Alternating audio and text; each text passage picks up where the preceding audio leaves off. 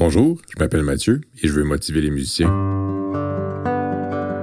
Bonjour à tous et à toutes et bienvenue dans ce nouvel épisode du Musicien Stratégique. Mon nom est Mathieu Boucher, je suis très heureux de vous retrouver pour ce deuxième épisode de, trois euh, consacré à la motivation. Dans le premier épisode qu'on a consacré à ce sujet, euh, j'ai abordé avec vous le sujet du continuum de motivation, euh, donc les étapes par lesquelles un, un, apprenant peut passer d'une totale absence de motivation jusqu'à une motivation complète intrinsèque. On a défini six stades euh, pour passer d'un à l'autre. Et euh, maintenant, ce que je vous propose aujourd'hui, en fait, je dédie cet épisode plus particulièrement aux parents et aux professeurs, puisque nous allons parler de la façon dont, euh, en fait, de stratégies avec lesquelles on peut faire cheminer un enfant d'un stade à l'autre dans les, différentes étapes de ce continuum-là. donc, on, on a vu les différentes étapes. On a vu aussi qu'il serait illogique de s'attendre à ce que des enfants soient constamment motivés intrinsèquement euh, à répéter. Euh, il serait euh, probablement plus profitable de les amener à cheminer dans les différents stades de motivation et au lieu de viser à les motiver intrinsèquement à répéter, donc de viser le dernier stade, on devrait plutôt les amener au stade qui suit celui qui est le leur en ce moment et je dirais même leur stade d'aujourd'hui. Ici, euh, je dois dire que j'y vais de suggestions personnelles à la lumière des recherches sur le sujet pour y arriver.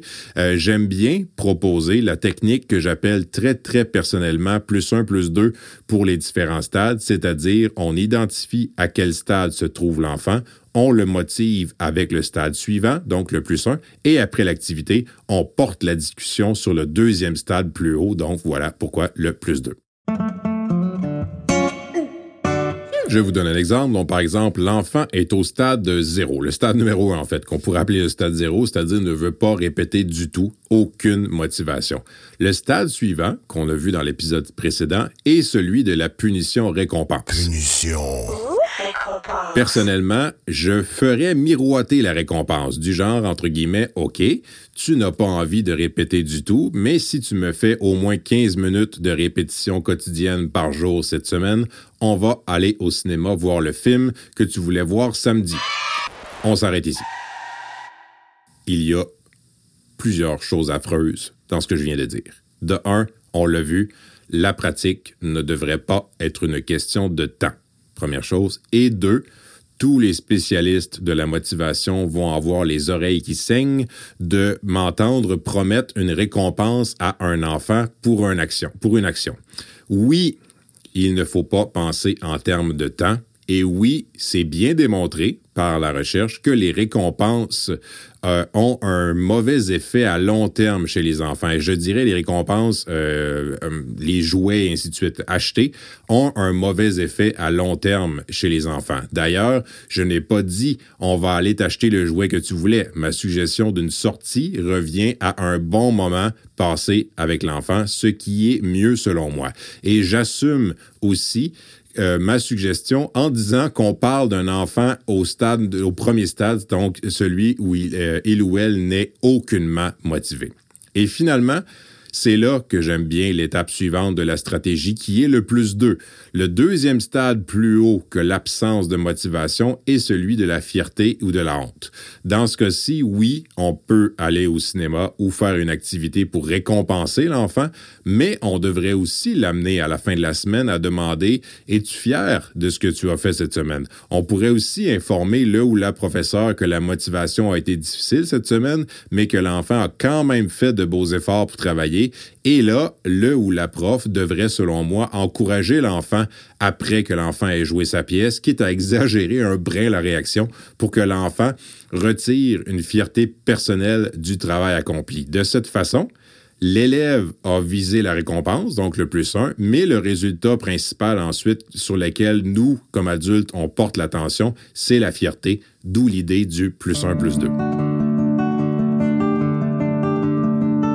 Maintenant, j'ai suggéré dès le départ, en fait, et dans l'épisode précédent, de, viser à situer où se trouve l'enfant pour pouvoir maximiser l'effet de la stratégie un peu du plus 1 plus 2 plus 2. Maintenant, peu importe quel est le résultat du plus 1 ou du plus 2, on devrait euh, savoir quels sont les bons commentaires pour chacun de ces stades-là qui sont parfois un peu plus extrinsèques pour le, premier, le, deuxième stade, en fait, le premier stade extrinsèque, on pourrait dire celui de la punition-récompense, on devrait euh, euh, idéalement privilégier la récompense, qui est au moins positive. Et je reviens sur l'importance de viser une récompense sous forme de, de temps de qualité ou d'activité et surtout pas sous la forme d'un objet acheté.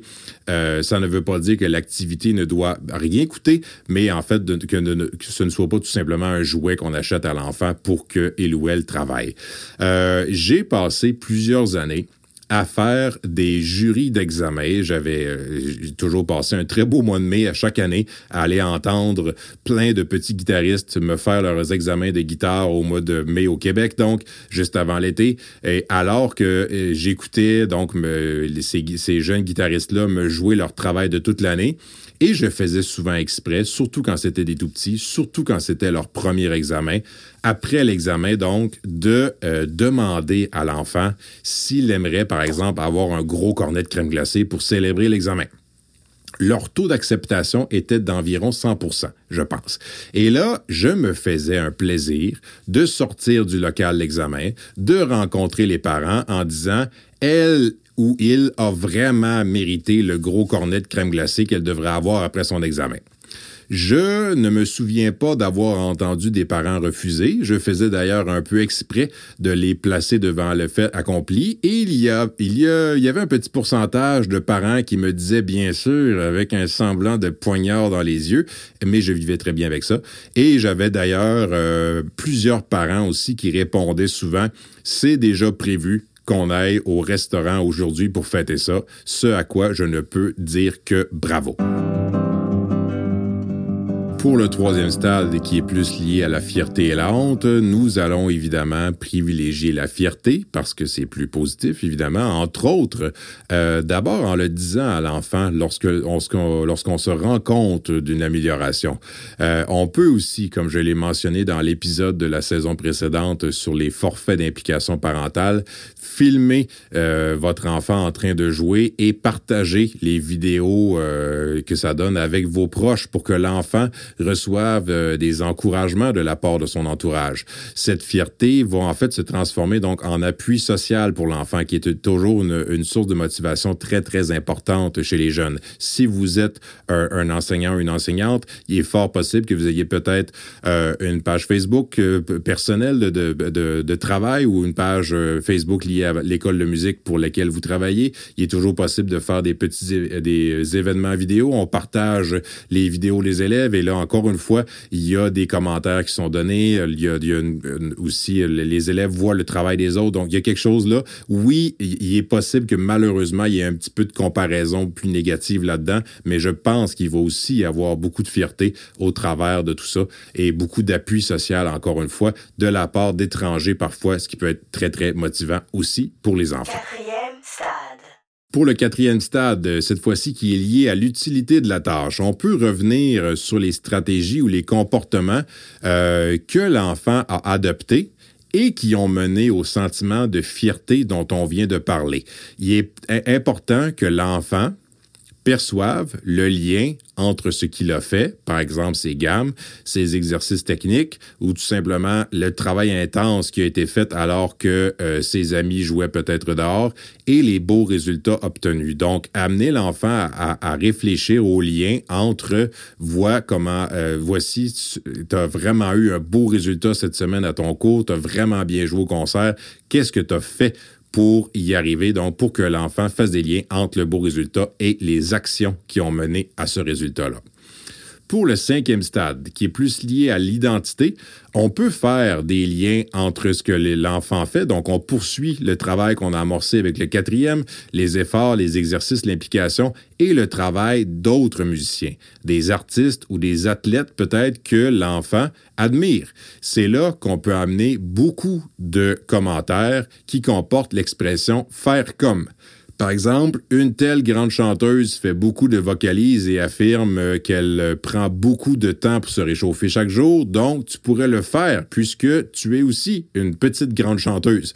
Euh, cet athlète que tu admires beaucoup passe beaucoup de temps au gym pour être en forme, pour faire son sport, et c'est la même chose pour toi pour tes exercices techniques. Ce genre de discussion-là peut être initié en demandant à l'élève de nous parler des personnes qu'il ou elle admire et de ce qu'il ou elle sait sur ce que ces font. On peut alors euh, reprendre ces paroles, une belle preuve qu'on est à l'écoute aussi, et faire des liens entre les actions de la personne admirée et les actions que l'élève peut faire. Euh, également, pour ce cinquième stade-là, plus lié à l'identité, avec les élèves un peu plus âgés, il est fort possible que le statut de musicien ou de musicienne lui procure une acceptation sociale enviable. Donc, par exemple, quand on euh, adolescent euh, jouait de la guitare, jouait de la batterie, et en fait qu'il ou elle en vienne justement à intégrer de plus en plus la tâche de la musique avec l'idée d'être une musicien ou une musicienne sur le plan social. Et évidemment, on associe beaucoup ceci avec les adolescents. Pour le dernier stade, la motivation intrinsèque, c'est un stade qui euh, émerge du travail réalisé dans les stades précédents.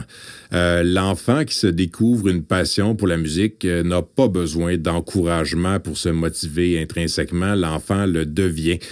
c'est là qu'on peut aussi encourager l'élève en l'amenant voir des concerts et en investissant, entre guillemets, pour nourrir cette passion. je ne précise pas le sens du mot investissement puisque ça peut impliquer de prendre des cours euh, avec un ou une professeur respecté dans une autre ville, euh, payer un abonnement à des services de musique en continu, aller voir des concerts, etc. Donc, amener l'élève à vivre des expériences positives euh, et enrichissantes en lien avec sa passion. Il est possible aussi avec des, des, enfants plus très, très motivés, beaucoup de camps musicaux, beaucoup d'activités, parfois des masterclass, ainsi de suite, qu'on peut aller voir.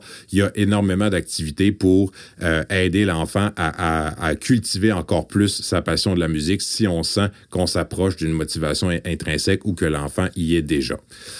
En terminant, je tiens à rappeler que ces stades ne sont pas exclusifs et peuvent varier. Si on sent une motivation intrinsèque euh, chez l'enfant, cela ne veut pas dire que le travail est terminé et qu'on n'aura plus jamais besoin de le ou la motiver. Euh, j'espère que cet épisode vous a plu. Si vous êtes un parent, vous serez peut-être intéressé par un épisode de ma première saison qui s'appelle 5 forfaits d'implication parentale pour explorer d'autres trucs pour influencer positivement le parcours musical de votre enfant au quotidien. Si vous êtes euh, un musicien ou une euh, musicienne intermédiaire ou avancée, je vous donne rendez-vous dans l'épisode suivant, le prochain épisode, alors que nous reparlerons des mêmes stades, mais vécus cette fois-ci par des musiciens en formation ou je conclus en vous remerciant de votre écoute, mais merci également à Jean-Sébastien Potvin de Vonti Productions pour la post-production de mes balados. D'ici à notre prochain épisode, je vous dis bon travail et prenez soin de vous.